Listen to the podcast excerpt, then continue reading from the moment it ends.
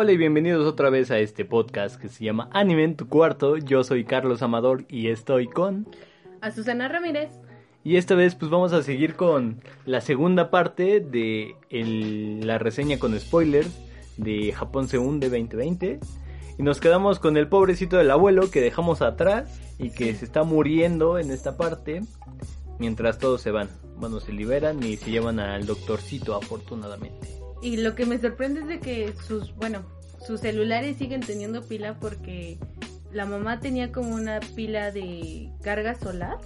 Ah, sí, Entonces- ahí, ahí por ejemplo tiene como un cargador solar que luego ya nos van a explicar el por qué. Sí, yo, yo dije, vaya, está muy bien equipada esta mujer. Yo o sí, yo también dije, wow, ¿cómo va a poder hacer eso? Pero bueno, yo por ejemplo cargo siempre una pila, pero yo porque soy adicto al Pokémon Go.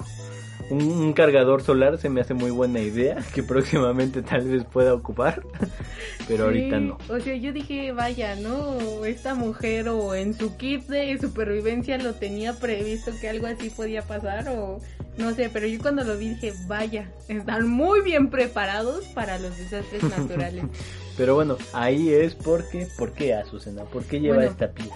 Este, yo creo que En situaciones anteriores habíamos visto esa pila y habíamos visto que la cargaba y que buscaba un cargador y una Ajá, conexión. así. pero realmente no la sabíamos larga. por qué. Entonces, bueno, primero nos enteramos que Japón o el gobierno japonés está desalojando a su población a través de la lotería. O sea, a través de tu número de seguro social. y si no compro un boleto, y si no compré mi boleto de lotería, no me voy a poder salir del país. ¿Acaso estás diciendo eso, Azucena? este no. A través del número de seguro social. Si no tienes número de seguro social, lo siento. ¿Estás diciendo que si soy extranjero y no tengo número de seguro social en Japón, ya me morí? Tienes que buscar tus embajadas y probablemente te puedan permitirte salir del país. Pero como tal a los, a los japoneses los estaban Lo que evacuando. Azucena quiso decir, quiere decir que con el CURP, o bueno, el CURP es en México, pero por ejemplo con el número de, seguridad o, o de registro que tengan, este, estaban viendo y a las personas como más preparadas, que estaban como en... No, no se tenían Los mejor que atletas. conocimientos, atletas y cosillas así, los estaban liberando antes. Yo, por ejemplo, eso lo veo muy bien. Pero también estaban desalo- bueno, estaban permitiendo la salida a, a su población en general. Pero esto era a través de sorteo. Sí, o sea, era como más al ajá. azar de tú vive, tú muere, tú vive, tú muere. Así. No tan radical como yo, pero Pero sí se referían que a eso, Ajá. que era un sorteo de que te podías salir, pero tenías que esperar como cierto tiempo. Entonces, como en el capítulo anterior les mencionamos, este, esta Yumo eh, era una atleta de alto rendimiento. Entonces tenía como que esa oportunidad de decir, ah, ¿sabes qué? Tengo buena condición física, tengo tales récords, puedo hacer esto. Entonces la dejaban pasar al barco. Y da la casualidad de que se encuentra su maestra. Eso sí me sorprendió un poco, ¿eh? A su entrenadora. ¿Por qué? De Pues a lo mejor todavía se había quedado en la O cancha. sea, vez de atravesaron medio Japón y se le encuentran en uno de los puntos de evacuación. Fue así como. ah. Pues es casual, ella llegó por su lado. Ah, bueno. Tuvo un avión express que la llevó ahí. Ok, eso sí fue como uno de los puntos que me hicieron dudar. Pero de ahí en fuera, pues está como. Yo creo que cualquier gobierno haría algo así. Al sorteo al azar. Sí, O sea, sí, bueno, a mí me sorprendió mucho. Yo sí lo veo como bien, bien Sí. elaborado. Yo también dejaría, pues, primero pasar a deportistas, atletas, doctores, gente que ya esté preparada y con un conocimiento que puede aportar, pues, a la humanidad. Ok, gente, nosotros que estamos Nosotros que estamos haciendo este un podcast. vamos a ser de los que vamos a estar en la bolita del sorteo. de tú vives, tú mueres, tú vives, tú mueres. Pero mínimo, pues ya sabemos que tal vez podríamos sobrevivir. No, pero la verdad sí me gustó no. esa parte, esa, esa iniciativa que tienen hacia la gente preparada. En eso sí. Así que por favor estudien antes de que pase un temblor tan grandote. Por favor. Entonces, este, bueno, ocurre esto, Ayumu se entera de esto, la per- le permiten subir al barco Ella cuando sube recuerda que su mamá le había mencionado algo de una enfermedad cardíaca porque está un muchacho y le están diciendo que cuando lleguen a tierra firme lo van a poder atender. Entonces, como su mamá traía una pila solar, su teléfono sigue funcionando y siguen teniendo internet. Y resulta que se pone a investigar y resulta que su mamá tiene un aparato cardíaco. Y se va a morir. Ajá, y que le permite seguir viviendo eh, mientras esté cargado. Entonces ella decide regresar, que más adelante nos enteramos que es una decisión muy sabia, porque vuelve a temblar. Pero el doctor que se comunica a través de, de Morse. El dedito estaba moviéndose y nadie le hacía caso, estaba haciendo ojitos y el pobre doctor nadie lo pelaba. Entonces, este, apenas si se están alejando de, de la bahía de los barcos, se enteran o tiembla. Entonces igual se ve que el barco, la gente entra en pánico, corre hacia el barco, pero al final yo creo que es algo que no funciona porque no te explico, bueno, yo no lo vi bien, pero no sé si se hunde, lo que sí vi es que se estampa contra el puerto. Bueno, es que en primer lugar fue como que se sobresatura de gente, entonces eso es como demasiado peso que tiene el barco y luego por el temblor empieza a chocar con el puerto el puerto, entonces supongo que ahí empieza a tener como una fuga y pues se hunde, se sobrecalientan los motores y pues explota, básicamente. ok, vamos, sobrevivimos del terremoto para morir en una explosión, correcto. No, pero sí explota, ¿no? Según yo. No me acuerdo, eso sí no me acuerdo. Bueno, no me acuerdo, pero algo pasa. Pero pues ya explotó, se, se, hunde, se explota, pero pues mueren varias personas también ahí. Y luego va la super explanadota de los japoneses puros. Ay, sí, eso está súper heavy. A mí me gustó la explanada, tengo que decir, pero sí está como muy radical. No, a mí se me hizo algo muy, muy radical. No creo que aquí en México pueda suceder, no lo sé. Eh, tampoco somos tan nacionalistas. Pues no, además no somos puros, somos una raza mestiza. Sí, pero bueno, por ejemplo, los japoneses sí tienen esa, ese concepto muy de nacionalismo, ah, muy arraigado y yo, yo no lo veo mal. El hecho de que pues nada más por ser japonés puedes vivir eso no, yo sí lo, está bien. yo sí lo vi mal porque precisamente esa es la situación que ocurre. O sea para poder subir a esta plataforma flotante que en realidad son como unos barquitos unidos tienes que ser japonés puro. O sea, no puedes ser extranjero, no puedes ser hijo de un extranjero y un japonés. Porque inmediatamente ya no te dejan subir. Ajá, entonces... Y el único que era puro de todos, de los que sobreviven, era Haruto que se dice, bueno, sí me puedo subir, pero pues me quedo con ustedes porque han sido buenos. Ajá. Entonces, de ahí en fuera, Kai es extranjero. Y Mari, evidentemente, también. Entonces, por consiguiente, Ayumu y Go también. Entonces, está, en eso sí me hizo, me hizo sentir una satisfacción. Cuando, sí, cuando sí, soy una mala persona. Voy a arder por eso. Pero bueno, llegan unos pescadores y los hasta los pescadores lo dicen. Se lo merecían por idiotas. Sí, sí, sí. Pero por ejemplo, ay, el pescador que los ayuda. Ajá. Pero por desgracia, bueno, no los dejan subir. Llega un pescador y les permite subir a su embarcación. Ese pescador también se las sabía de todas a todas, ya tenía bien preparado. Su plan ya estaba todo bien y cuando explota vuelve a temblar. Entonces a través de este temblor se crean olas o tsunamis y resulta que una de esas olas los golpea y también vuelven a valer. Entonces resulta que se separan, Ayumu y Go se quedan con el pescador y el resto no sabemos qué sucede, o sea, tenemos la incertidumbre. yo creí que, habían, muerto, sí, valido todos, desde ahí ya murieron Sí, yo dije, bye, adiós, yo, yo también, y por ejemplo ahí vemos que se va la herida que tiene Ayumu en el pie se va intensificando. Que eso me frustró mucho porque yo no entiendo por qué teniendo a muchas personas que le pudieron ayudar desde antes, desde su papá en capítulos anteriores para checarle la herida, hasta doctores ya en el barco o estando en las filas, ahí pudo revisarse y eso sí me frustró un poquito de Ayumu que no pidió ayuda, decía, ay no estoy bien y nada más no me acuerdo, como patito. No me acuerdo, no me acuerdo. Yo sí me acuerdo, por eso le estoy narrando no, o sea, por eso ella estaba de no me acuerdo, no me acuerdo, no me acuerdo. Ella estaba cojeando, casi se muere, pero bueno. Entonces, eso sí, no sé si fue una epifanía o si nos mo- mostraron una parte de, es- de esta conexión espiritual, porque ves que sueña que su papá le dice que despierte, que arriba está la comida.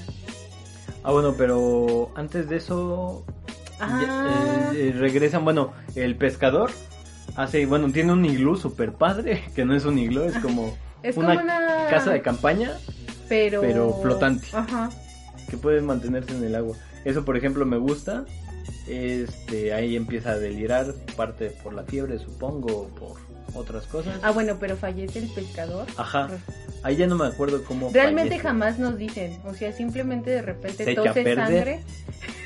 no, tose sangre y se quedan dormidos y cuando despiertan se le están comiendo las gaviotas. O sea, esa parte también fue muy brutal, fue muy... Yo vi que el pescador podía sobrevivir, pero luego vi que se durmieron ellos y luego amanecieron comiéndose las gaviotas del pescador y dije, no, ya valió, déjenlo al río.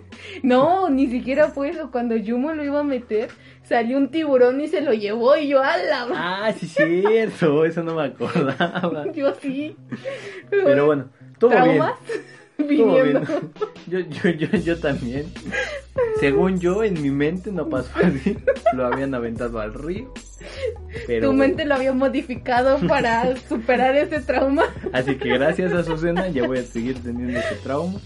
Entonces sí es, eh, bueno, ocurre lo de la fiebre por lo del herido de la pierna y ve a su papá, sueña a su papá, o sea, a mitad del mar, a mitad de la nada, precisamente sin comida, sin agua, este, sueña a su papá y le dice que despierte, que está la comida. Entonces al momento en que despierta, más bien que mira Están los arriba, llamis por los que me mataste, hija. Ven. Entonces, este, cuando abre los ojos resulta que hay una gaviota arriba de precisamente de esta embarcación, esta. am, si alguien sabe el nombre, por favor escríbalo Es porque la- le vamos a llamar casa el de iglú- campaña. el iglú flotante. Flotante. Así. Entonces, resulta que cuando la agarran y la meten, escupe o vomita pescado, ¿no? O sea, del miedo. Pero la gaviota se venga. Porque picotea la embarcación y se le empiezan a hundir. Y ahí tienen que buscar cinta para tapar el agujero. Por eso también carguen con cinta adhesiva a donde vayan. Y yo siempre tengo mi cinta de aislar por cualquier cosa. Nunca puede faltar. Entonces, este, pasa. Eh, Pasan un poquito de circunstancias, hacen conexión con Go y Ayumu, empiezan a hablar, luego se empiezan a odiar un poquito. Pero bueno, para todo esto llega un tanque militar submarino. No, primero llega su mamá. Ah, sí, permítanme. No llega un tanque militar submarino todavía. Llega su mamá en un barquito con Haruko, ¿no? O Haru- Haruto. Haruto. Y Haruto y- remando y el resto mirando, echándole ganas. Échale, tú puedes. Bueno, pero por ejemplo, Haruto después ha tenido toda esta transición de personaje. Que ahora Ah, sí, ya se ve mucho padre. mejor de cómo estaba, no, no sé, muy tímido, sin hablar ni contestar nada. Hasta esta parte que ya puede hacer como muchas cosas y muchas acciones solo. Eso me gustó. que en el intermedio Bastante. de todo esto casi muere también.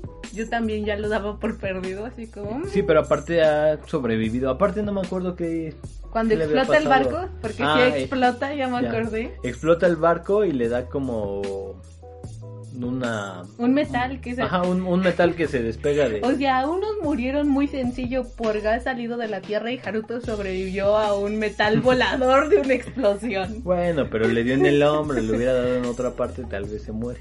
Tal vez. Pero bueno, por ejemplo, eso me gustó mucho, esa fortaleza Ah, que sí. tiene Haruto.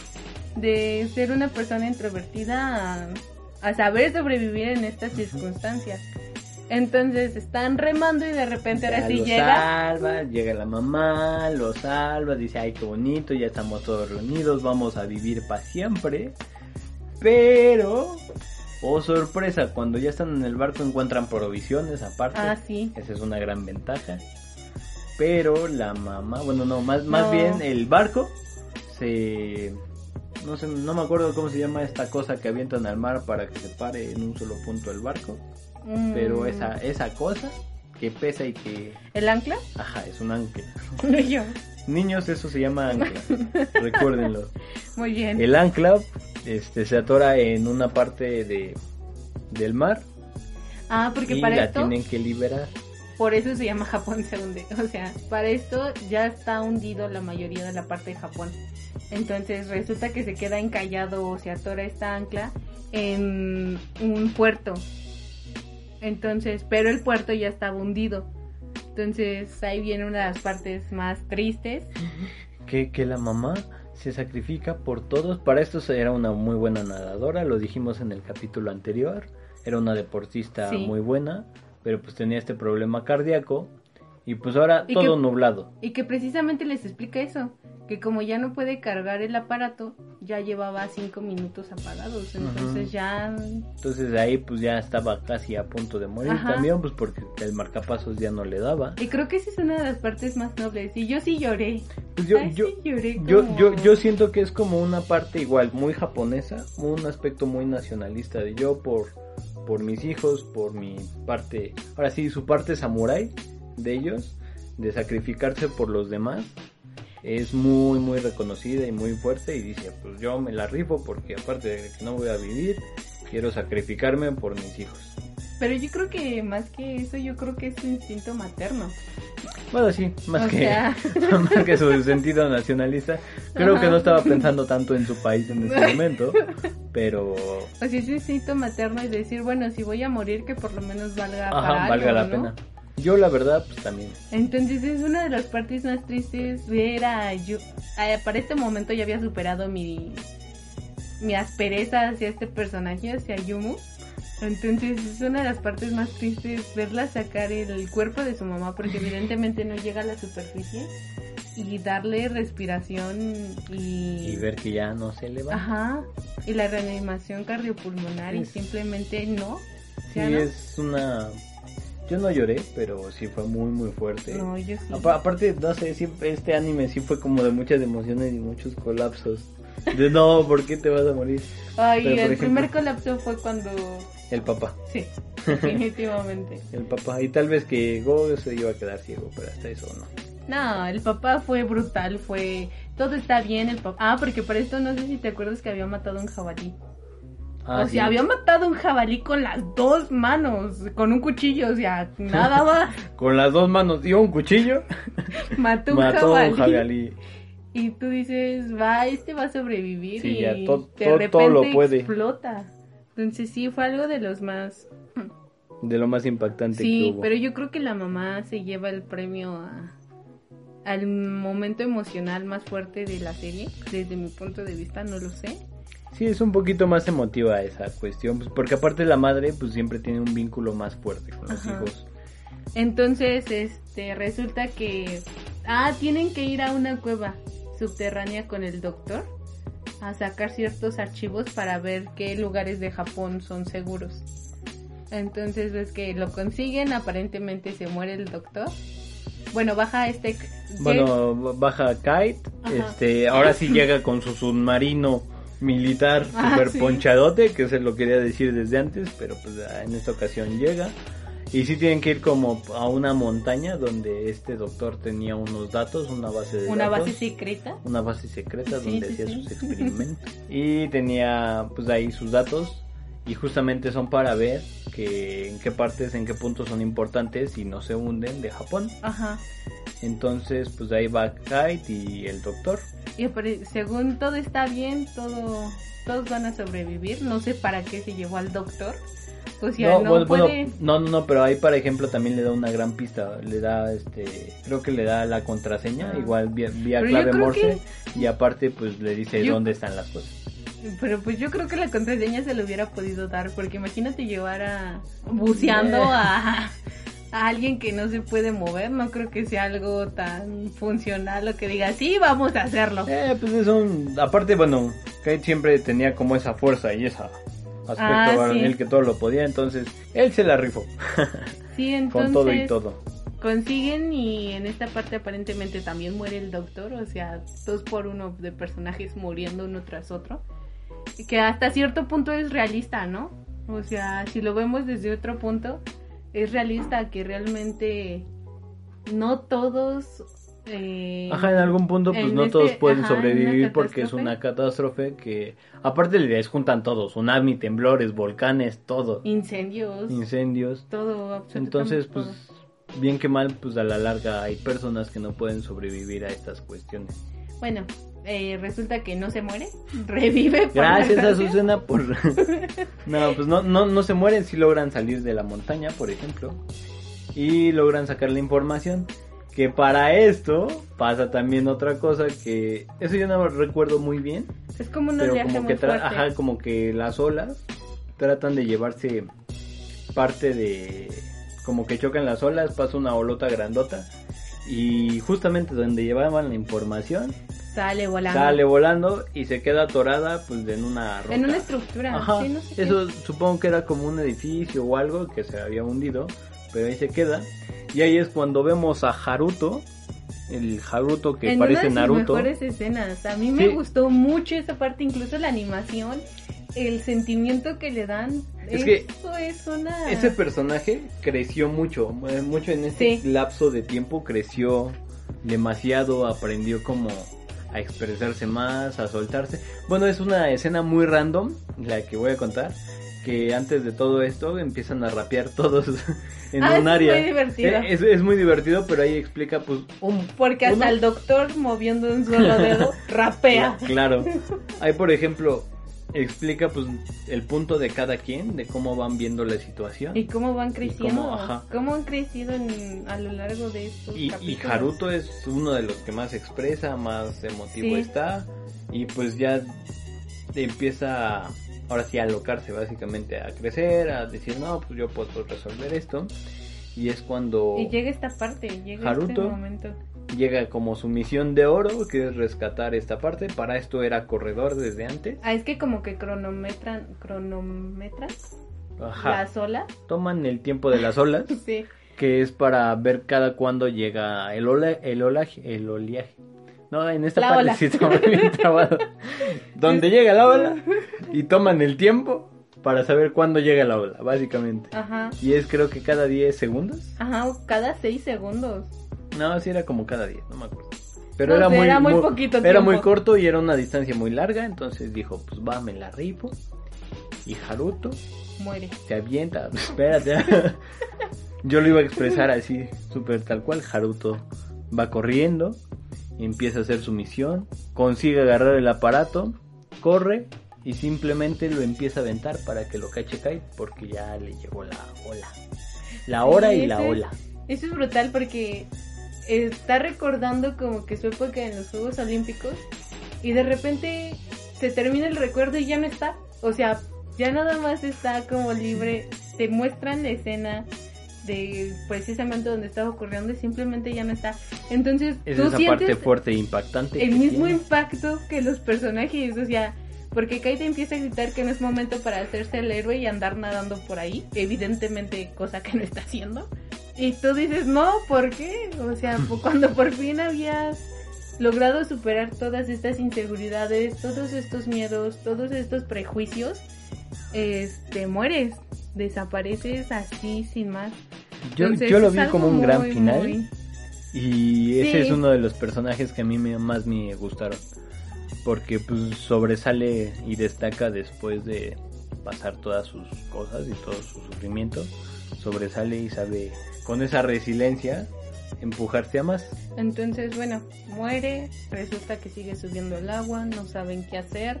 Este, el doctor, evidentemente, al no poderse mover, también cuestan, consiguen construir una balsa de residuos, que por cierto, Kite, manitas a la obra, es quien la Y construye. Kite sabe de todo, consigue todas las cosas. Eso de ser millonario y superpoderoso está padre. Y youtuber. Entonces, este, construye esta balsa, están flotando en la nada, y de repente aparece el paracaídas de Kai.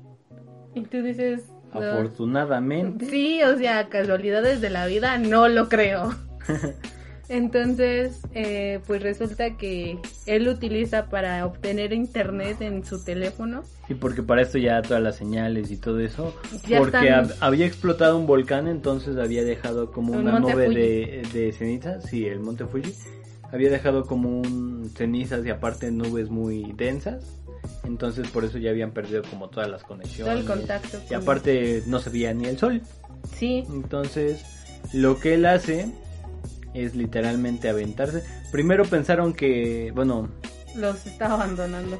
ajá, se- según, ¿cómo se llama? Ayumu. La- Ayumu y Go, se supone que según ya se iba a ir este quite, pero no, la verdad es que va a conseguir señal, se va muy muy arriba, consigue señal y yo pensé que ahí es cuando muere Kai, dando su vida para que ellos tuvieran señal y pudieran pedir ayuda. Sí. Y, O, pues, o sea, después de que Ayumu creía que era un egoísta Ajá, mala onda. resulta La que verdad, es quien pues, termina salvándolos. Y gracias a esto consiguen enviar una señal de rescate. Y, llega un encuentra avión. Rusia. Ajá, sí. De hecho, sí, los rescatan los rusos. Entonces, llega un avión, los rescatan. Y es aquí cuando le. Ayumu, precisamente cuando están varados, antes de la muerte de su mamá, dice que si sale de esto va a ir a los Juegos Olímpicos sin importar lo que pase. No, pues ya después de eso unos Juegos Olímpicos yo creo que... O sea, no son nada. No, no es que no sea nada, pero pues ya los puede sobrepasar sin problemitas. Ajá, entonces es aquí cuando nos enteramos de que ese pequeño corte en el primer capítulo no era tan insignificante. Que esa No niña era- no se fue a checar, no, entiendo por qué, tuviendo tantas oportunidades. Tantas, entonces resulta que si no le cortan la pierna, Ahí, ahí fue Este- cuando ya pierde la pierna, una corredora sin pierna va a morir. va a morir. Bueno, no muere. No, pero o sea, si no, no se la amputan, Ah, sí, Va a morir. Puede morir. Pero por ejemplo, ahí ya nos vamos un poquito más para acá, que ya es parte del final. ajá, y que nos presentan un futuro bastante apto. Después de todas estas inclemencias, después de todo este escenario oscuro de muertes, o más bien realista, de este escenario tan realista, nos muestran un futuro bastante brillante, ¿no? Sí, bueno, es que aparte, parte de lo que investigó el doctor es que al final va a Va- regresar a. Japón. En Va unos 100 regresar- años, pero ajá, va a regresar. Va, a regresar a Japón en un año, 10 años o 100 años, eso no lo saben, pero en algún punto esa isla va a poder resurgir y pues van a poder poblarse otra vez para que tengan otro accidente igual. Ajá, pero creo que algo curioso es de que meten hologramas según para mostrar Shibuya Ah, y sí, demás. ya eso ya es como versión muy japonesa de en 3D, meten Ajá. esa tecnología que tienen para ver cómo es Shibuya y eso. Y los turistas pueden ir a través de los hologramas para ver cómo era Japón en aquella época, ¿no? Entonces te presentan como un, un Japón, porque resulta que sí salieron, creo que al año, salieron otra vez ciertas partes de la isla. Y al principio recuerdan del niñito que rescató Mari. Y recuerdan de esta foto. Ah, Este, sí, de resulta la- que de la sobrevivió. foto, sobrevivió y pues ahí sigue guardando Está ahí la en foto. Japón. Está y ahí. sigue en Japón. Eso está muy muy cool y es Además una me parte- gusta la parte en donde empiezan como a recopilar videos, fotos, cartas de las personas que vivieron ahí para dar una idea al futuro o a las personas. de, de cómo de era cómo en era. esa parte. Eso también lo siento Eso muy japonés. muy padre. Eso sí ya es como muy na- el nacionalismo japonés que tiene que son muy arraigados que recogen todas sus raíces, las ponen en un punto y se las enseñan al mundo. Y, Y- bueno, De repente vemos una escena de los Juegos Olímpicos, Ayumu estando ahí, animando a la gente a- con palmas, con demás. sin una pierna, pero En los aplaudiendo. Juegos, ajá, en los y Juegos. Olímpicos, bueno, Juegos Paralímpicos, porque no tiene una pierna y justamente sobresale en esta cuestión del Sí. atletismo que siempre fue lo suyo. Y vemos a Go, Go, un personaje muy importante en toda la serie porque también hablaba inglés, era como más comunicativo, conocía a este cuate y yo creo que por eso se quedó Ki- Kite en ese, Ajá, en con, ese con- grupito. con- con ellos porque lo conocían y él por ejemplo es un nadador Ajá. y también no, no sé si hace un videojuego o simplemente juega no, ahí está, eSports Ajá, está Juega- jugando los eSports. juega eSports y es muy bueno y se va a un torneo. Ahí ya vemos cómo ahí crece y evoluciona todo ese gusto por los videojuegos. Y regresamos a una escena con esta Yumo, precisamente que va brincando y se ve cómo aterriza. Y en las gradas vemos al difunto Kai. Ahí yo. Bueno, ahí sí te- te- tenemos muchas cuestiones porque en primer lugar el doctor se queda con el canal de Kite. Y Ese resulta que manejarlo. utilizan como una imagen de Kite, pero él es quien da el mensaje. O sea, Ajá. realmente no es Kite. E- Eso ya nada más es como un video, como... ¿Cómo se llama esta japonesita que hacen de... Hatsune Miku. Hatsune Miku, como algo así, que es como todo electrónico y toda... pero lo maneja el doctor. Entonces, en esa parte, ah, no sé si dan a entender que realmente murió Kai, porque cuando estaba obteniendo la señal del internet, las temperaturas eran muy bajas, se veía que él se estaba congelando, pero que no quería bajar para darles el chance de que saliera esta señal de de auxilio. Ay, yo no sé, porque también en las gradas sale, entonces... Pero eh, estábamos comentando que realmente no cambia nada.